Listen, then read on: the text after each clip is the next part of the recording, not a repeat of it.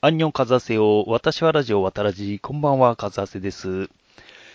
えー、ちょっとですね、えー、間が空いちゃいましたね。えー、やたらとですね、更新しまくってたんですけども、ちょっと最近は、えー、ちょっと忙しいこともありまして、えー、ちょっと更新できない日が、えー、続いてました。えー、暑い中、皆さんどうお過ごしでしょうか。えー、僕はですね、あの最近、もうとにかくですね、えー、ガリガリ君チョコ。えー、これなんて言うんですかね。正式名称はね、ガリガリ君リッチ、チョコチョコチョコチップ、カッコ棒っていうのをですね、あの、これがですね、毎年、あの、ガリガリ君チョコのリッチはですね、夏に出るんですよ。もう僕の中でのですね、夏の風物詩ですね。あの、なぜ一年中出さないんだというのが謎なんですけども、えー、赤木がですね、遊びましょう赤木がですね、あの、年に一回出すんですよ、これが。もうこれがまあうまいと。もう毎日食ってるんですけども、あの、ちょうどですね、えー、うちがですね、駅から、えー、歩いて10分ぐらいなんですよね。で、駅のすぐ近くのコンビニにこれが売ってるんで、で、売ってるコンビニと売ってないコンビニもあるんですよね。で、その、もう売ってるコンビニを突き止めまして、で、そこでもうね、毎日のように買って帰るんですけども、あの、必ずですね、帰る途中にですね、溶けて、服のどっかに落っこちるんですよ。チョコが。シャツに落ちたり、ズボンに落ちたり、靴に落ちたりするんですけど、あの、これがですね、めんどくさいっていうですね、めんどくさいけどうまいから食うっていうですね、あとは、えー、安いビールを買って、えー、夕飯食いながら飲むと。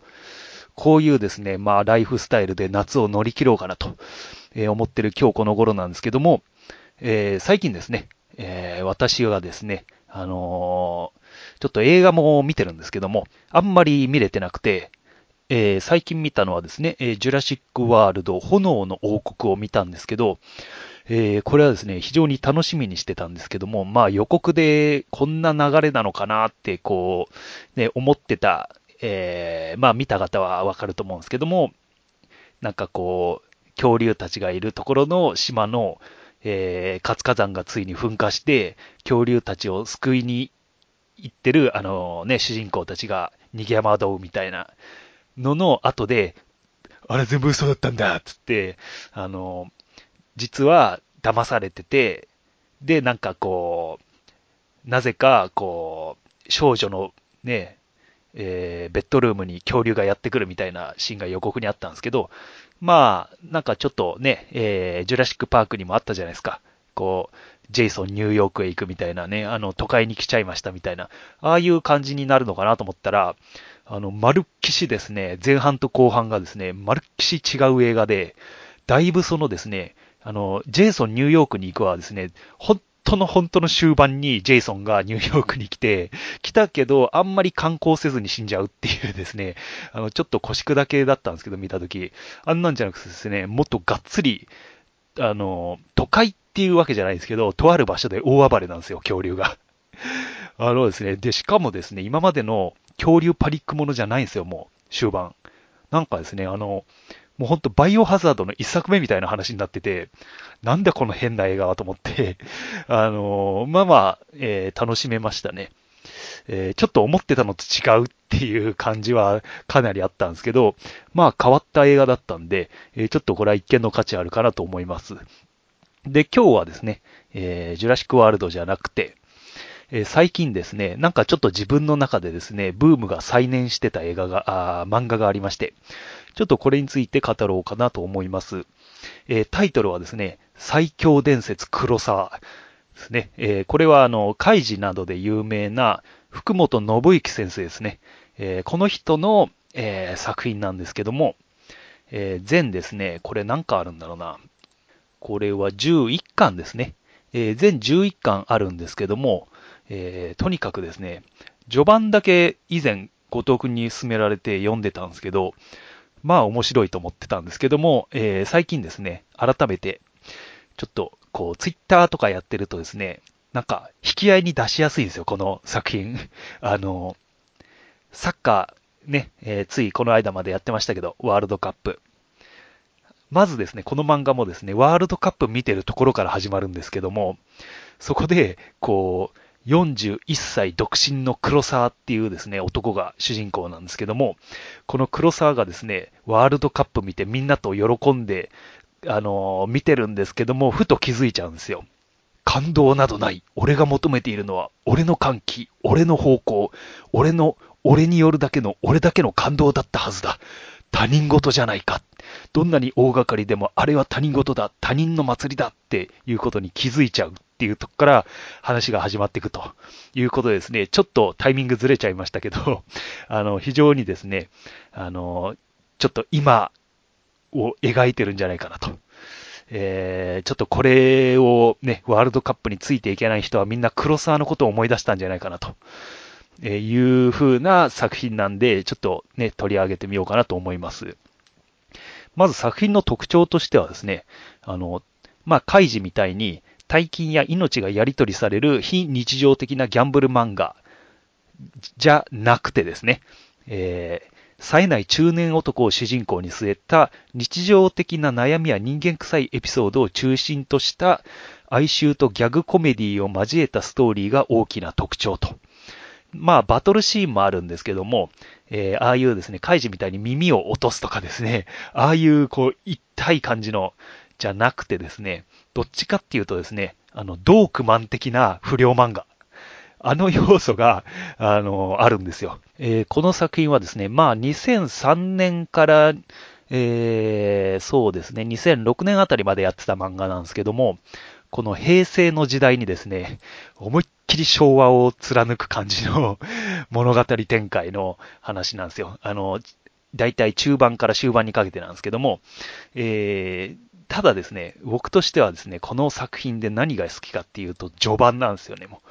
えー、なんで、えー、序盤をですね、とにかくですね、あの、渡らじお得意のあらすじだだ語りっていうのでですね、ちょっとやってみようかなと思うので、えー、久しぶりに黒沢を読み直したい人はですね、とかですね、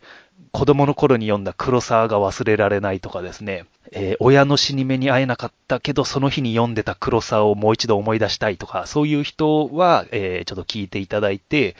えー、あの伝説のね、紙漫画、黒沢をこれから読むっていう人はちょっと、えー、まあ、えー、ある程度のところで止めて面白そうだなって思ったところで、えー、実際の黒沢を読んでみればいいかなという感じでですね、まあ、紙漫画、黒沢の話をしようかなと思います。えー、まずですね、第1話、今日っていうですね、あの、とこから始まるんですけども、えー、まずさっき、えー、語りました。えー、穴平建設、穴平建設かな、えー、穴平建設に勤める44歳の黒沢、時は2002年と。で、えー、日本中がサッカーワールドカップで浮かれている時に、えー、黒沢ふと気づいてしまうと。これ全部他人事じゃないかと。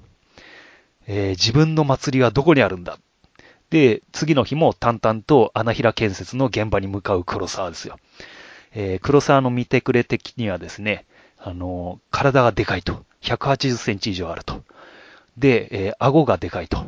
で、えー、ちょっとモテなさそうだぞと。で、鼻がね、なんかすごくね、曲がってるんですよ。あの、稲妻フラッシュマークみたいな話してます。で、あの、福本漫画によく出てくる、あの、ちょっと、え、襟足が長い感じですね。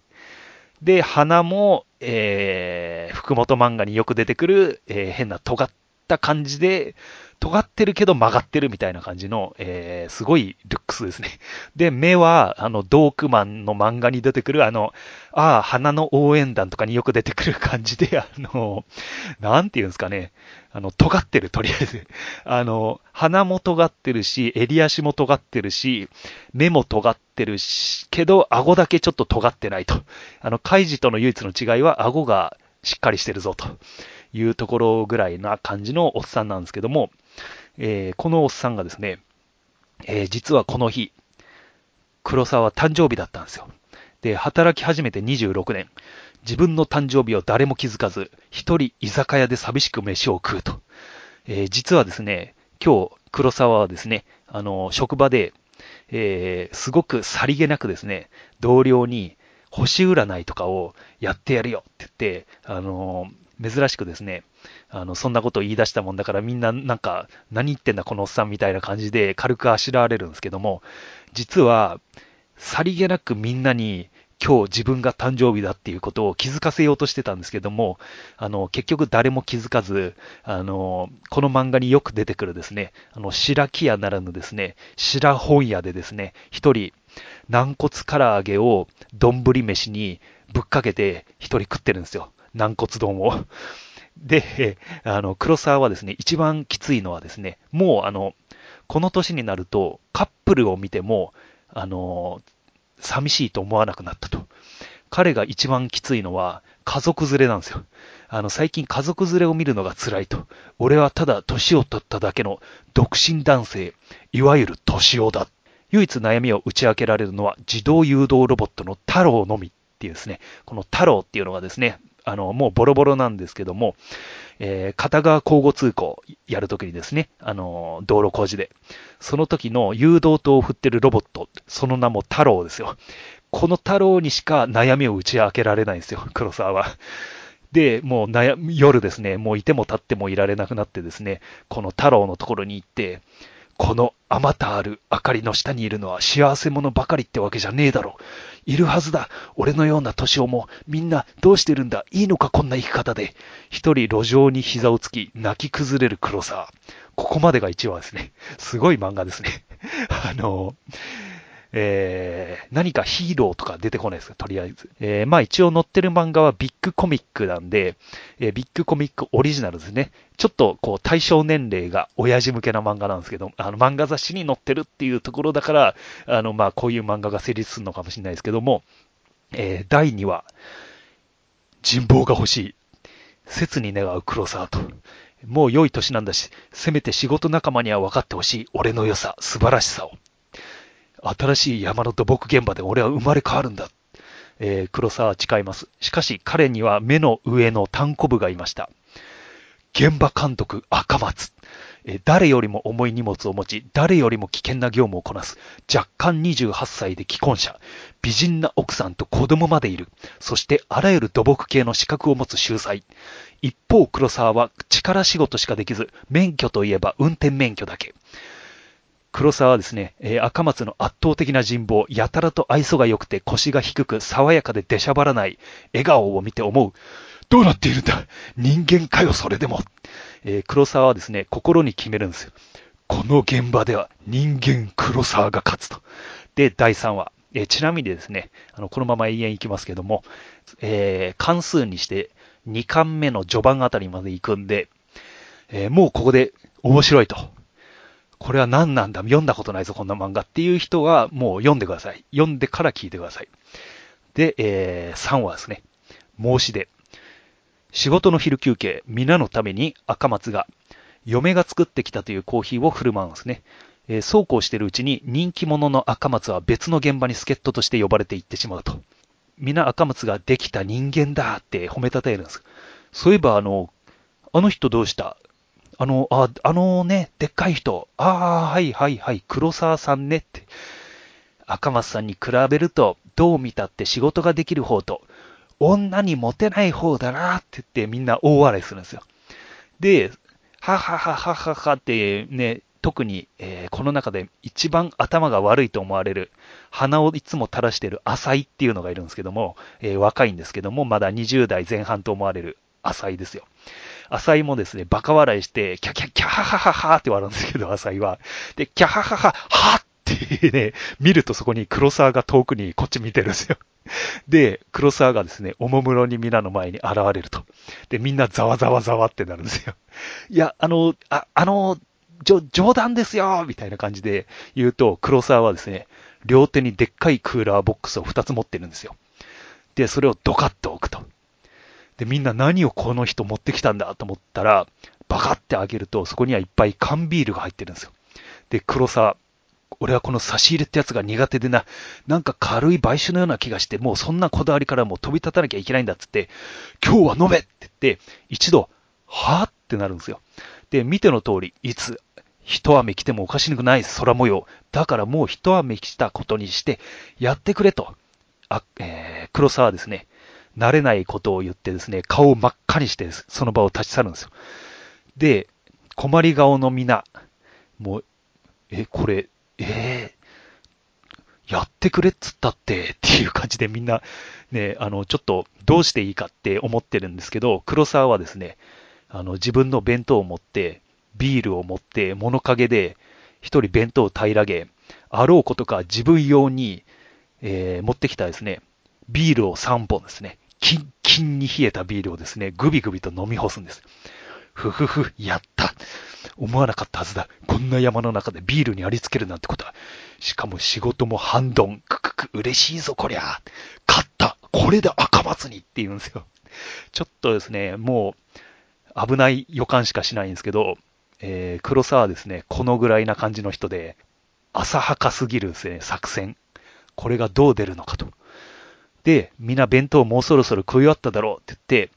えー、ちょっとビール3本飲んだ感じでいい感じに出来上がった黒沢がですね、みんなのところに行ってみる。え、いないえ？って言うとそこに、うーん、ガシャンガシャンガシャンって音がするんですよ。どうして重機は動いてるんだ？で、そこで黒沢見つけてしまうと。それはまるで投票のようだったって言って、あの、カイジのアニメ版のナレーションだったらこんな感じだと思うんですけど、それはまるで投票のようだったっていう、俺の缶ビールには一票も残らず、赤松のコーヒーを飲み干した紙コップがそこには転がっていた。むせびなく男、黒沢。やっぱりダメだったのか。やはりあの、できた男、赤松に俺は勝てないのか、と、膝から崩れ落ちる黒沢。キャーハハハすると、そこに笑い声が。あ、浅い。どうして、え？で、よく見ると、浅井、あの、鼻を垂らして一番バカであろう浅井が、トラックの荷台の上で、キャハハハって笑いながらビール飲んでるんですよ。唯一、この頭の悪そうな、いや、必ずや悪いであろう、鼻垂れ浅井だけが、ぐ、しかし、なんだこの、胸に熱く迫るものは、浅井で、黒沢は浅井に抱きつくと。どうにか黒沢は獲得した。貴重な一票をと。ここで第3話終了する。もうここでちょっと泣けるっていうですね。皆さんどうでしょう？ちょっと僕はもうここでもう胸にガツンときましたね。もう何もなかった黒沢。もう何も人望というものの、えー、かけらも味わったことがなかった黒沢。家族も持っていないと。えー、誕生日も誰も気づいてくれないと。帰りは一人で軟骨丼食うだけの黒沢。ついにここでですね、仲間を一人ゲットしたと。それが現場で一番頭が悪いであろう浅井っていうですね、ここまでが3話目なんですけども、で、えー、ちょっと繰り返しになるんですけども、えー、これ、紙漫画じゃねと思った人、えー、ちょっとここまでで聞くのやめて、今すぐ Kindle で、えー、買って読んでください。もしくは LINE 漫画で、えー、チャージを貯めて読んでください。えー、ここら辺まではですね、あの、3話ぐらいまでは一気読みして、そこからチャージがたまらなくなるんで、あの、そこで我慢できなくなったら、Kindle を読むという感じでですね、えー、次4話目ですね。えー、黒沢はこの一票を大事にしなければと思い、浅井を夕飯に連れ出し好きなものを食べろと言うと。えー、もうですね、若くてですね、顔が白いですね、浅井をですね、えー、連れて行くんですよ。で、もう食いたいものも食えと。言うんですけども、鼻垂れの浅井が行きたくあるところは、ワケドナルドハンバーガーですよ、もう。まあ、要はマクドナルドなんですけども、えー、ワケドナルドハンバーガーに行きたいと。しかも浅井はおもちゃのついたハッピーセットを頼むんですよ。で、何なんだこいつはと、黒沢は思うんですけども、しかも、えー、食べてるとですね、なぜだかですね、浅井はしくしくと泣き出すんですよ。えー、黒沢はそれを見てですね、あの、こんなところじゃ酒も飲めねえ。しかもなんでシクシクしてるんだこいつはと。行くぞ回らない寿司へって言うんですけども、浅井はですね、さらにシクシク泣き出すと。最近ゲームを買ったことを告白する浅井。なぜそんなことを告する？待てよこいつ。お前、ひょっとしてしたいのかそれを。先輩の誘いもクソもねえ。さっさと家に帰って、やりてえっていうのかそれを。えしょぼんとする浅井。クソ、解放運動か、お前のその諸言は人民解放運動なのか。黒沢はですね、ついに折れてですね、浅井に言い放つんですよ。一晩中でもゲームをやれ。一人先に帰る黒沢。で、えー、黒沢はですね、夜の繁華街を歩きながら思うんですよ。まただ。いつもこの展開、俺の行為は疎まれる。多分押し付けがましいんだろう。でも正直に俺はわからない。押し付けがましくないセンセスというものが、どういうものなのか。えー、黒沢はですね、ふらふらと悩みながらスーパーに入るんですよ。で、スーパーに入って、もう自分用のですね、えー、一人飯をですね、買って選んでると、ふと声がすると。はいはい、揚げてただよ、お客さん。どうアジ、イカ、メンチ、カツ、揚げたてだよ。ふっとそこに並んだアジフライを見る黒沢。これだと。えー、皆さん、神漫画黒沢。黒沢といえばアジフライですよ。もう、黒沢を読んだことがある人は皆もうここでピンときましたね。もう、来た、あの神エピソード来たというところですね。あの、まだ黒沢、神エピソード何なんだと気になった人はですね、まず読んでくださいと。えー、読んでから聞くことをお勧めしますということでですね、次、えー、5話、えー、読みましたでしょうか、皆さん。えー、5話ですよ。え、いつものように赤松の周りには人が集まり、本来現場監督であるはずの黒沢の周りには誰も寄ってこないと。くそ。まあいい。帰って好都合なくらいだ。俺は俺でやることがあるんだと。えー、こっそり現場を抜け出した黒沢。駐車しているバンに積んだオリンジ弁当に細工を始めると。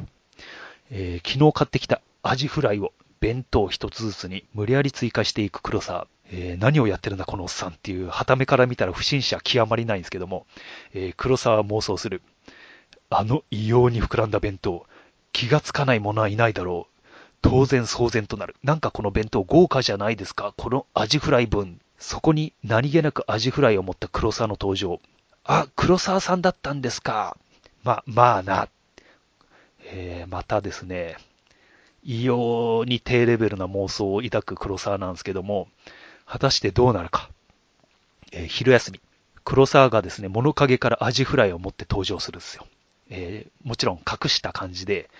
えー、アジフライは皆から見えないけど何か持ってるなぐらい匂わす。そしてアジフライの匂いもそこはかとなく、えー、漂わせながら黒沢が物陰からやってきます。すると皆黙々とただアジフライが追加された弁当を食べてるんですよ。な、なにですよね。なぜ皆気づかない？アジフライのあの膨らみに、っていうか、鼻から気づいてねえじゃねえか、このアジの異変に。振り返ってくれよ、これまでの弁当ライフをって言うんですけど、誰も気づかないと。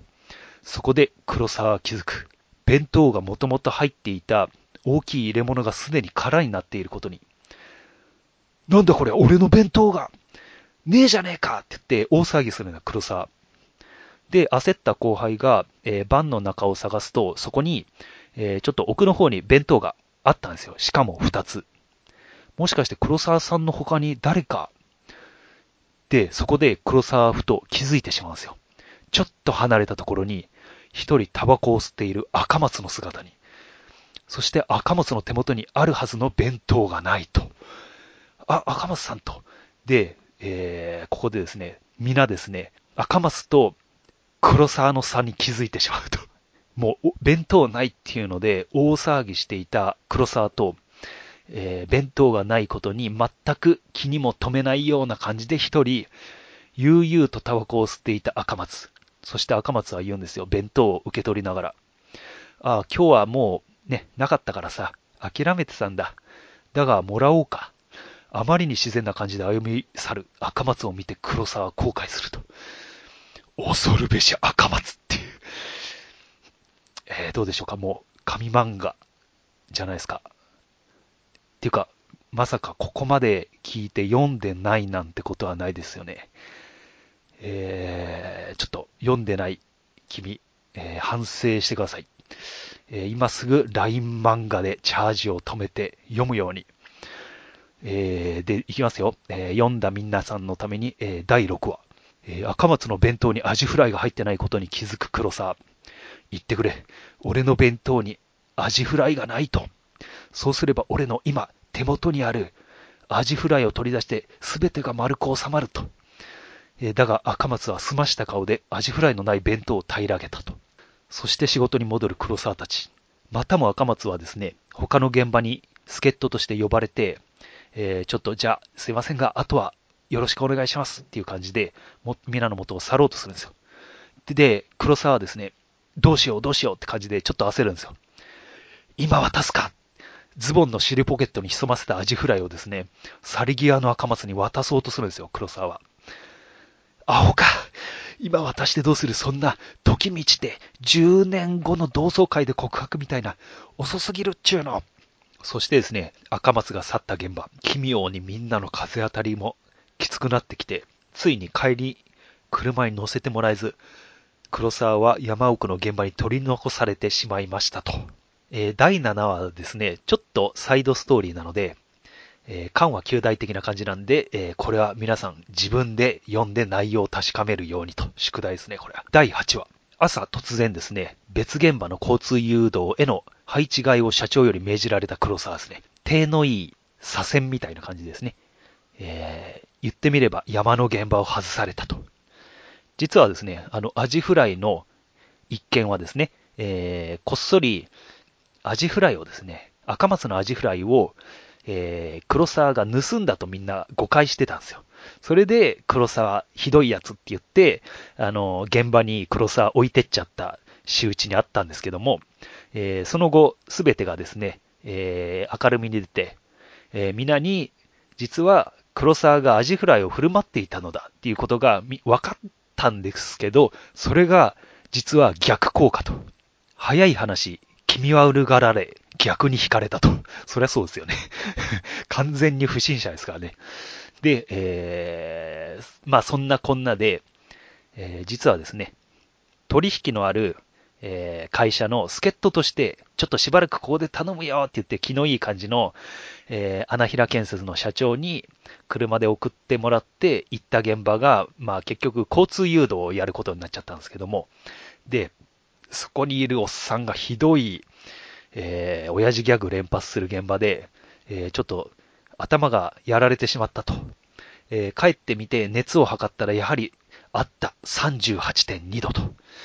そこに電話がかかってくると。なんとですね、電話の主は赤松と。で、来ます。えー、神エピソード。もう読みましたでしょうか。これはちょっと読まずに聞くのは、えー、漫画の神様的にやばいかなという気がするんで、えー、今すぐですね、LINE 漫画で読んでくださいと。もしくは Kindle で読むか、満喫で読むか、えー、どうにかしてくださいというところですね。えー、ちょっとこのエピソードのネタバレにもなるんで、序盤のネタバレにもなるんで、第9話、えー、読む人は読んでから聞いてくださいということですね。第9話。えー、実はですね、前回の夜、疲れ果てて帰った黒沢、熱を測れば38.2度。そこに電話が、なんと電話の主は赤松だったと。えー、赤松はですね、言うんですね。えー、今日は配置換えで休まれたと聞いてますが、大丈夫ですか？みたいな、えー、ことを言うんですよ、赤松は。で、えそこで黒沢は気づくと。え赤、どうやら赤松は、え俺が別の現場に移ったっていうことを知らなかったようだと。え、赤松はですね、今夜3時までかかる現場への助っ人をですね、黒沢にお願いするんですよ。どうしても誰も、えー、行ける人がいないと、えー、頼みます、黒沢さん、みたいな感じで。で、えー、まさかですね、一現場こなして帰ってきてるとは赤松は思ってないんで、おそらく思それを知ってたら頼まなかっただろうっていうことも黒沢は分かっていると。そして、赤松から思っても見ない言葉があるんですね。この間ありがとうございました。アジフライの件、ありがとうございました。えー、高青年のですね、赤松が言うんですよ。あのアジフライの件、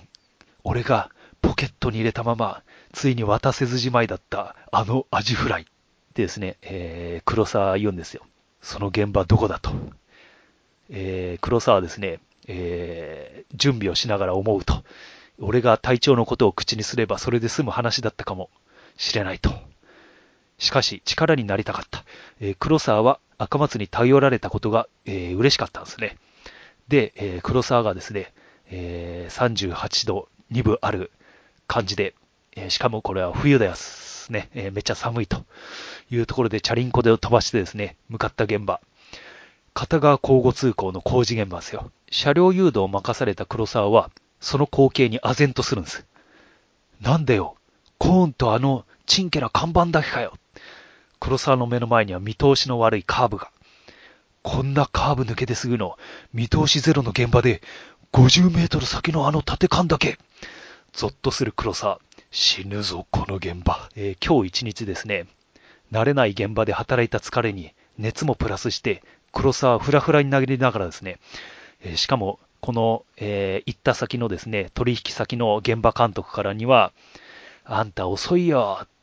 まあ、要はね、えー、もともとここに来るはずだった人が、ね、ドタキャンして黒沢来てるんで、黒沢は何にも悪くないですけども、えー、まあ、取引先の会社から見たら、えー、会社全体としてはちょっと困るよ、みたいな感じで言われて、黒沢はもうね、言われてすぐ来たのに。でも、こんな時、黒沢は心の中で悪態をいつもつくはずの黒沢はですね、あの、ここでですね、なんか、こう、赤松に頼られたっていうことが嬉しかったっていうのがあって、しょうがないと。自分はやれるだけのことをやってここまで来たんだと。ただこの50メートル先のあの縦勘だけの見通しの悪いカーブを見て、今日生きて帰れねえかもしれないと思うんですね。で、えー、ふらふらに投げながらですね、必死になって棒を振っていると。で、えー、心ないドライバーからもですね、えー、なんだよあんた、棒の振り方適当じゃねえかよつって分かりにくいよって罵声を浴びながら、で、ふとですね、振り返るとですね、赤松が仲間を連れてきてですね、なんと援軍に来てくれたんですよ。助かったと思ったら、それはですね、実は妄想だったと。そこにパッパーっと車がまた来ると。寒い中ですね、風が強い中ですね、黒沢は、えー、人、この危険な現場を、本当はですね、一人じゃ足りない現場なんですけど、ケチってやがる。人員をっていうですね、心の中で悪態をつきながらですね、えー、どうにか時間が押した午前4時、工事終了、黒沢解放。あんたね、文句来てるよ。動作が小さいだの、ぼーっとしてるだの、いい年して、あんな簡単な言葉もできないのか？と、現場監督からですね、どやされると。懸命にやったが評価はゼロ。しかも、舵をこじらせ、寒気が黒沢を襲うと。ふらふらになりながらですね、自転車で帰る黒沢。で、えー、皆さん、こっから神エピソードですね。えー、実はですね、すいません。9話から10話ぐらいまで来てました。神エピソードはですね、この11話、第11話ですね。えー、皆さん、もう読んでないとは言わせないっていうか、黒沢に謝ってください。いうことですね。いきますよ。こう、ネタバレになるんで、本当気になった方は読んでから聞いてください。ということで、第11話。キャハハと夜の繁華街に、浅井のいかにも頭の悪い笑い声が響き渡ると。えー、カラオケを楽しんだ穴平建設の若手社員たち、いっぱい引っ掛けたんでしょうね。夜の街をふらふらと歩いていると。するとですね、自転車でふらふら走る男を発見するんですよ。なんだあいつ危ねえな。おい、あれ、黒沢じゃねえか。確かにあれは、あの図体、あの顎、あの襟足、あの尖った鼻。あれは孫をことなき、福本漫画のキャラクター。黒沢に違いないと。で、最初は無視しようとした後輩たちなんですけども、あまりにフラフラすぎて車にひかれそうになる黒沢を見て、これはただごとじゃないと助けに行くんですね。すごい熱だ。本当大丈夫ですか黒沢さん。え後輩たちに解放される黒沢。黒沢は後輩たちからすぐ近くで、うちの現場に車が突っ込んだという噂話を聞く。幸い怪我人は出なかったんですけど、えー、看板とですね、人形がちょっと、ふと黒沢がですね、正気に戻るんですよ。人形？と、太郎連れてけはぁってみんながですね、驚くんですけども、えー、この黒沢をですね、車が突っ込んだという、えー、噂の現場に連れてくるんですよ。そこでですね、えー、現場に着いた黒沢が見たのは、首が今にももげ落ちそうなんですね。自動誘導ロボットの太郎の姿であった。動くことはね、動くんで、助かったよ。えー、そこでですね、現場任されてる、えー、穴平の社員が言うんですけども、でも、太郎くんはですね、もう首がもげてですね、ブランブランで、もう全体的にもうひどいありさまなんですよ。で、黒沢はですね、それを見てですね、号泣で抱きつくんですよ。太郎、頑張ってたんだ。お前も、孤立無縁、一晩中、たった一人で、そんな壊れかけの太郎をですね、道行く若者が笑い物にするんですよ。写真に撮ってツイッターに上げて面白い誘導ロボット見ーけみたいな感じでですね、あの、笑い物にすると。そんな感じのですね、えー、バカ者たちがですね、もう笑い物にするんですよ。で、黒沢を思うと、俺たちは軽んじられ、見下されてあしられ、そして酷使され、しかし一切のことに文句を言わず、ただ愚直にやりおす、与えられた仕事を、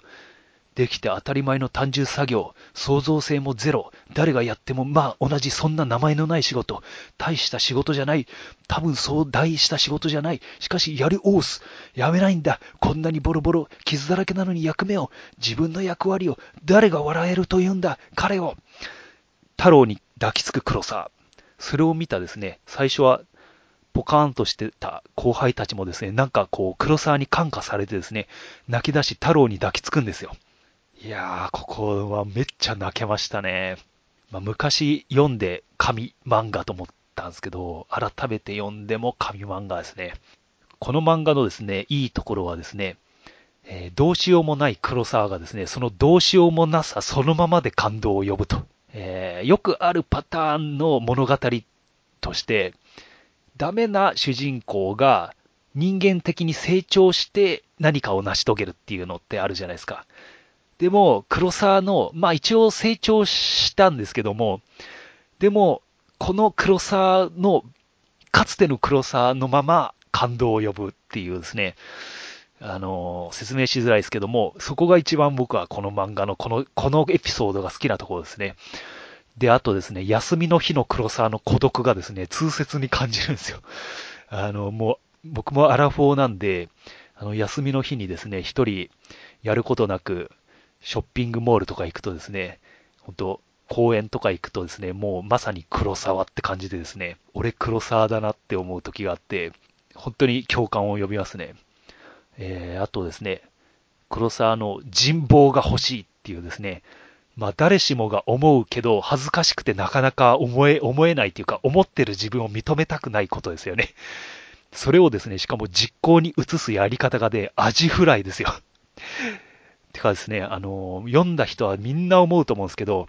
たかがアジフライでなんでこんな話が作れるんだというとこがすごすぎると。で、あとですね、あの、憎くてしょうがなかった、もうリア充の塊みたいなですね、赤松の頼みを聞いてあげるくだりですね。ここの黒沢も本当好きになるエピソードですね。で、その後はですね、仲間がどんどん増えてって、なんかこう、器がないと思ってた黒沢の器にみんな見、見せられてですね、やたらと男にモテ始めてくるんですよ。で、あの、中学生の不良と一騎打ちして、ボロボロになりながら勝って、その、負け、そのね、黒沢が勝った方、あの、中学生が、今度は不良中学生が黒沢の射程になるみたいな、感じでどんどん仲間が増えていくっていう話なんですけど、最後はですね、どういうわけかですね、7人の侍みたいな話になって、最後めっちゃ意外な終わり方で終わるんですけども、で、その後ですね、スピンオフとかですね、新シリーズもあるんですけど、まだそこまでは手つけてないんですけども、もうとにかくこのですね、11話までが神なんで、皆さんこの2巻までとりあえず読んでくださいと。で、楽しいと思った人は最後まで読んでくださいというところでですね、あの、黒沢どうだったでしょうか。読んでくださいつか、読みましたよねと。ちょっと読んでくれたことを前提に、あらすじ全語りっていうですね、ちょっと自分の罪悪感を読皆さんに読ませるという強制で和らがせるっていうですね、あの、どうなんだっていう語り口調で、え、今回もやってみました。っていうことですね、えー、最近の、えー、まあ私の、えー、まあ何やってたかっていうところなんですけども、7月22日にですね、更新したですね、えー、ポッドキャストの東京ミルク放送局さん、えー、渡らじ以前出ていただいた東京ミルク放送局さんに、えー、またですね、出させていただきまして、えー、2018年上半期映画について、えー、無人島キネマという、えー、ポッドキャストの、えー、牛田智之さんと、えー、皆さんでちょっとワイワイ喋ってますんで、えー、ちょっとよろしかったら、えー、聞いていただければと思います。で、あとですね、えー、相変わらず鳥頭さんには、えー、よく呼んでいただいてですね、えー、ここ最近で言いますと、えー、100回直前にですね、えー、実は、えー、呼んでいただいてですね、鳥頭さんの過去を振り返るっていうですね、あの、結構一大収録長かったんですけども、それでちょっと鳥頭さんの過去話をしておりますんで、えー、そちらも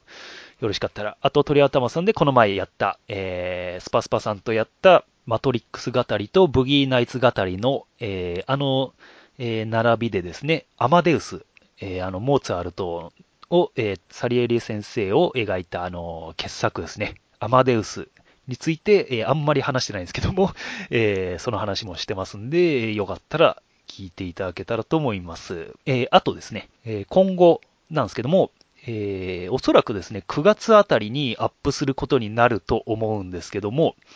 えー、スパスパさんがですね、えー、大人の自由研究ですね、なんか大物をやると意気込んでますんで、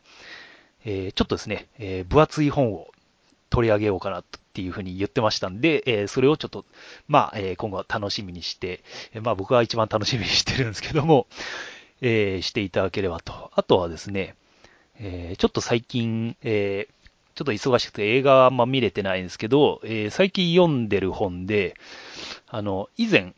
渡らじでも取り上げたですね、最貧困女子っていう本があるんですけども、えこれはですね、え本当に現代における貧困とは何かっていうのを、えルポ、エッセイ、ルポ、ルポ、ルポ、ルポ本、ルポ本みたいな感じの、ちょっとフィールドワークで集めた話を、この鈴木大輔さんっていうですね、ライターの人が、え書いた本を以前、後藤くんと取り上げたことがあるんですけど、この人がですね、えー、まだ若くでですね、脳梗塞に倒れられて、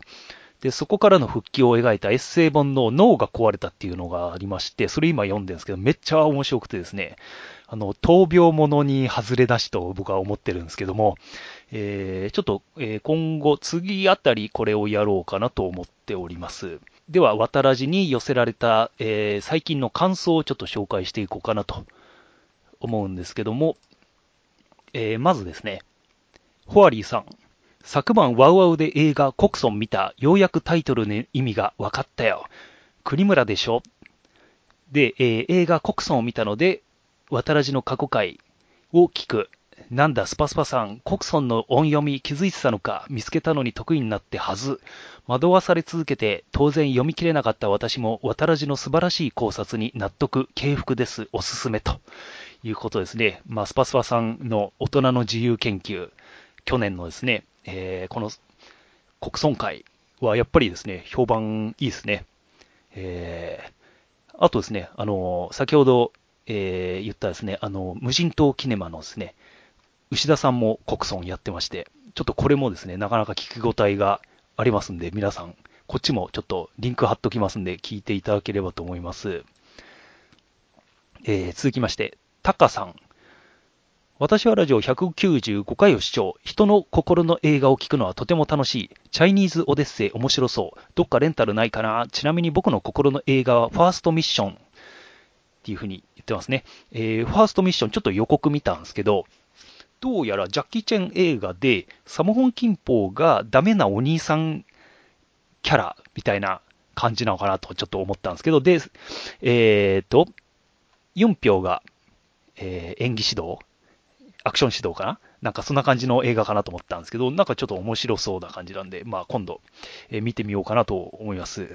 えー、ちょっと見てみようかなと思ってる映画が結構溜まっちゃってきてるんですけども、最近ね、えー、見てない映画が、あそんなにね、え映画見てないんで、ちょっと、ね、積んでる映画を見ようかなと。あとは、ニコラス・ケイジ映画を見ようかなと、ちょっと思ってる次第なんですけども、え続きまして、ホアリーさん。スパスパさん、お友達になってください。絶対仮パクしませんから、禁煙のことももう茶化しませんから、うへへ。で、あの、この前ですね、えー、チャイニーズオデッセイ。えー、まあ、1回目のデートじゃ貸さないぞと。えー、肉体をそんなに簡単には許さないぞと。えー、えー、な、なんて言ってましたっけ？体を許さないと貸さないんでしたっけ？なんか、スパスワンさんのですね、えーまずはお友達になってからっていうくだりに対してのホワリスさんですね。で、また、タカさん。渡らじで紹介されてたチャイニーズオデッセイの DVD をツタヤで発見、借りてみようと。だいぶですね、大きいツタヤにね、行ったんですかね、タカさんは。ただちょっとですね、あの、DVD にコメンタリーとかがですね、あの、町山さんとかのコメントがあったりなかったりするみたいで、ちょっとそこら辺がちょっとなかったみたいなことをですね、えー、タカさん言ってま、言ってたと思うんですよね。えー、まずはスパスパさんと友達になってくださいと いうところでですね、えー、次、スパスパさん、えー、この1ヶ月で2回も葬式へ、火葬場の待合室で、やはり強ボタンで焼かれそうになったばあちゃんを思い出すというところですね。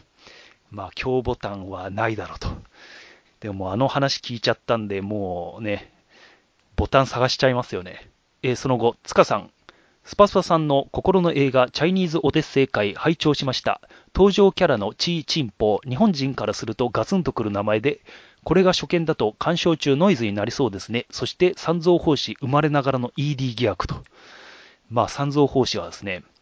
えー、輪廻転生を繰り返してるんですけども、その過程で一度も射精したことがないと。だから徳があるので、妖怪たちは三蔵法師の肉を食うと、えー、永遠の命を得られるんで、皆こぞって三蔵法師を狙ってるっていうですね、このうまい具合の物語作り方ですよね、本当に。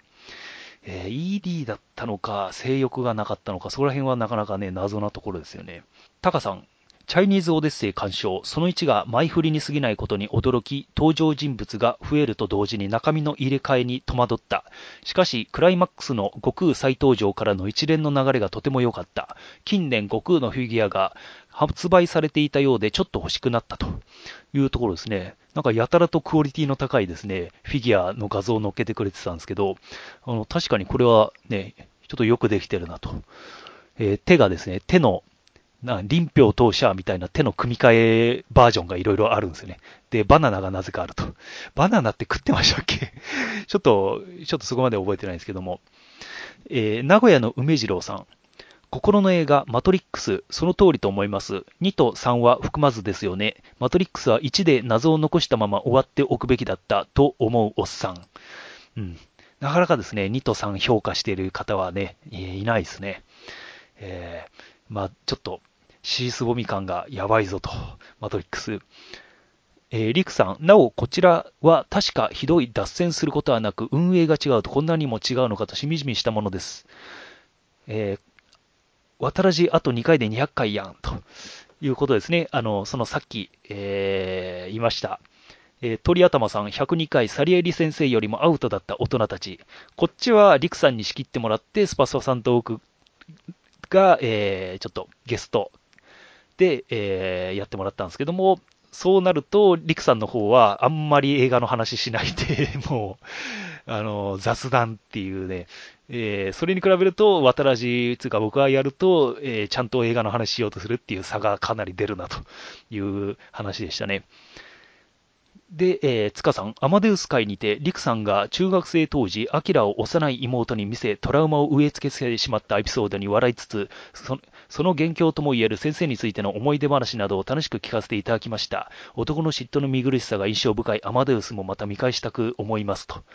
えー、マトリックスについて当時小学生の頃、サイファー、てめえこの野郎と裏切りに怒りを覚えた記憶があるのですが、今自分がサイファーの立場だったらどうするか考えてみると、あの絶望的現実世界より約束された現実世界、あ仮想世界での理想的生活を求める裏切るビジョンが見えます。そして裏切った結果、ネオにカンフーの技でボコられてみたいものです。本作仮想世界と現実世界での2つの問題が同時進行で語れるのも巧みで、バレットタイム映像以外にも優れた部分が本当を数え上げられたキリがないほどありますね。また見たくなってきたと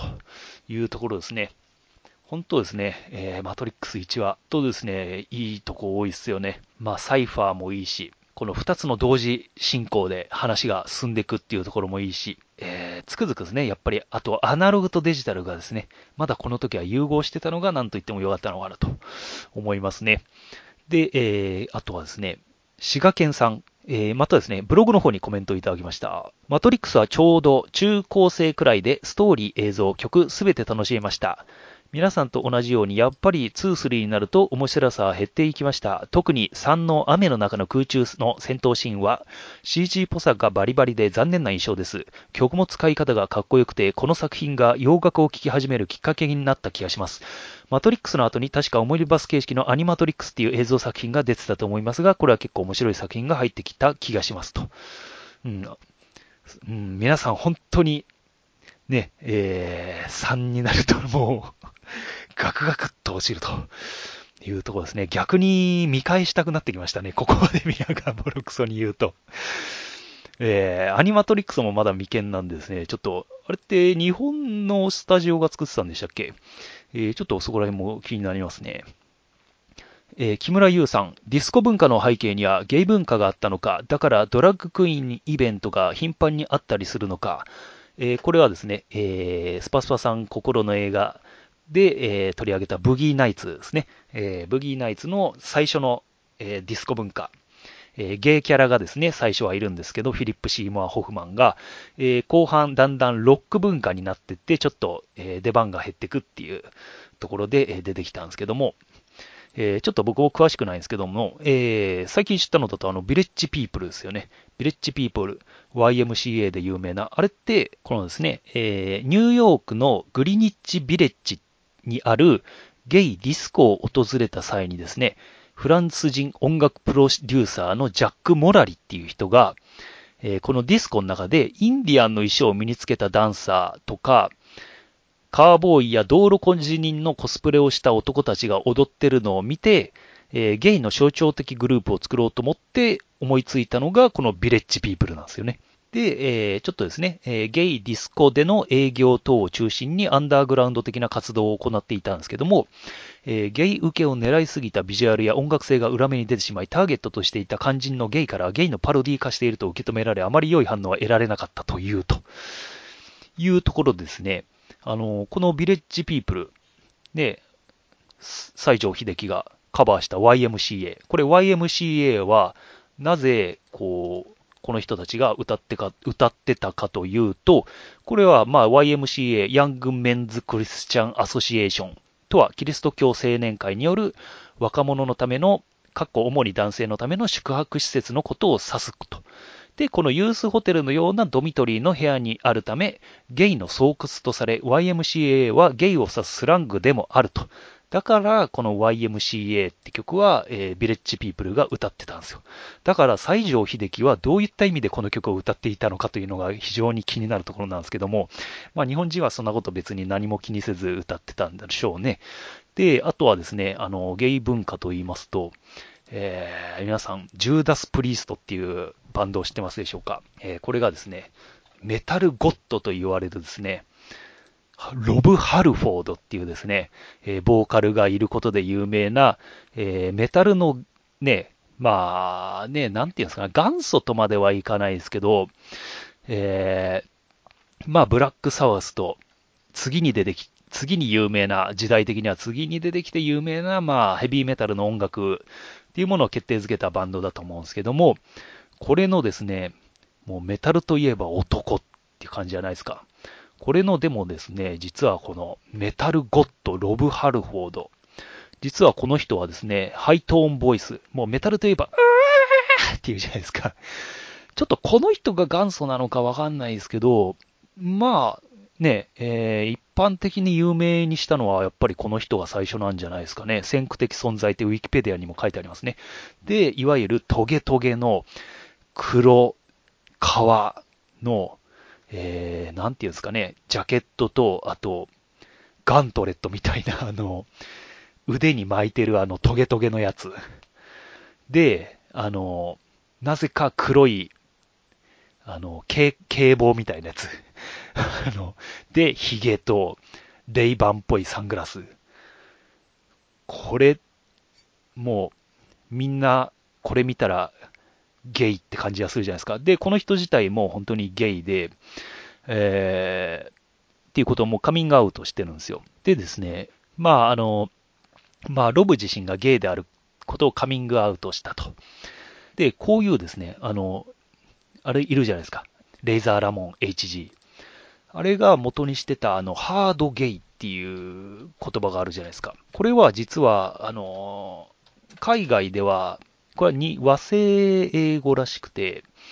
えー、海外ではそういった言葉よりも、アメリカ本国ではレレザーゲイメンとか、レザー、ゲイレザーマンとか、レザーゲイとか言うらしいんです。だからこれで検索すると結構、あの、ガチムチレザーマンのゲイの方たちがいろいろ出てくるんですけど、えー、こんな感じでですね、あの、日本で結構お茶の間に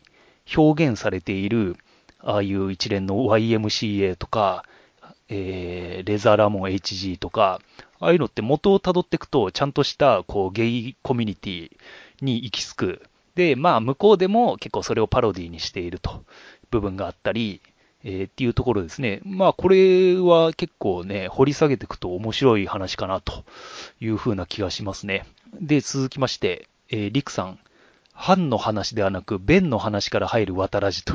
えー、これはあの、ハンソロの話をした時に、スパスパさんが後輩の剣弁の話から入ったっていうですね、えー、ところですね。で、木村優さん、剣弁を終えた便秘気味の後輩は、USB を水没した物ではなく、自らの菊に突っ込めばよかったのではないだろうかと。えー、何を言ってるんだっていう話ですけど、えー、ちょっとですね、ポッドキャストでモテたいと言ってる人とは思えない発言ですね。えー、富蔵さん、僕はマッドダディが本当に面白かったんだからね、虐殺シーンで流れる軽快な音楽はマジで笑うし、おもちゃの車ですってんとずっこけるニコラス・ケイジも最高だと。えー、僕はですね、あの、マッドダディをですね、まあ、富蔵さんが絶賛してたんで見に行ったら、まあ、まあ、ひどいと言ってたんですけど、それに対しての、まあ、アンサーですね。まあ、本当に楽しんだようですね、富蔵さんは。えー、また富蔵さん、過去回をどんどん流しながら作業していたら、マトリックスの中でちょろっと出たジャン・ボードリアールのシミュラークルという単語は出ていましたが、これですねと。えー、ジャンボードリアール著シミュラークルとシミュレーションっていう本がありまして、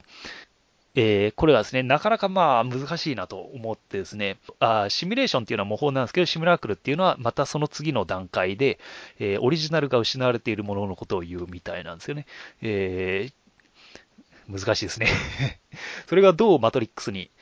こう、その要素が入っているのかなというのはなかなか、えー、謎なんですけど、もしかしたらマトリックスっていう世界が、えー、現実を模倣したもの、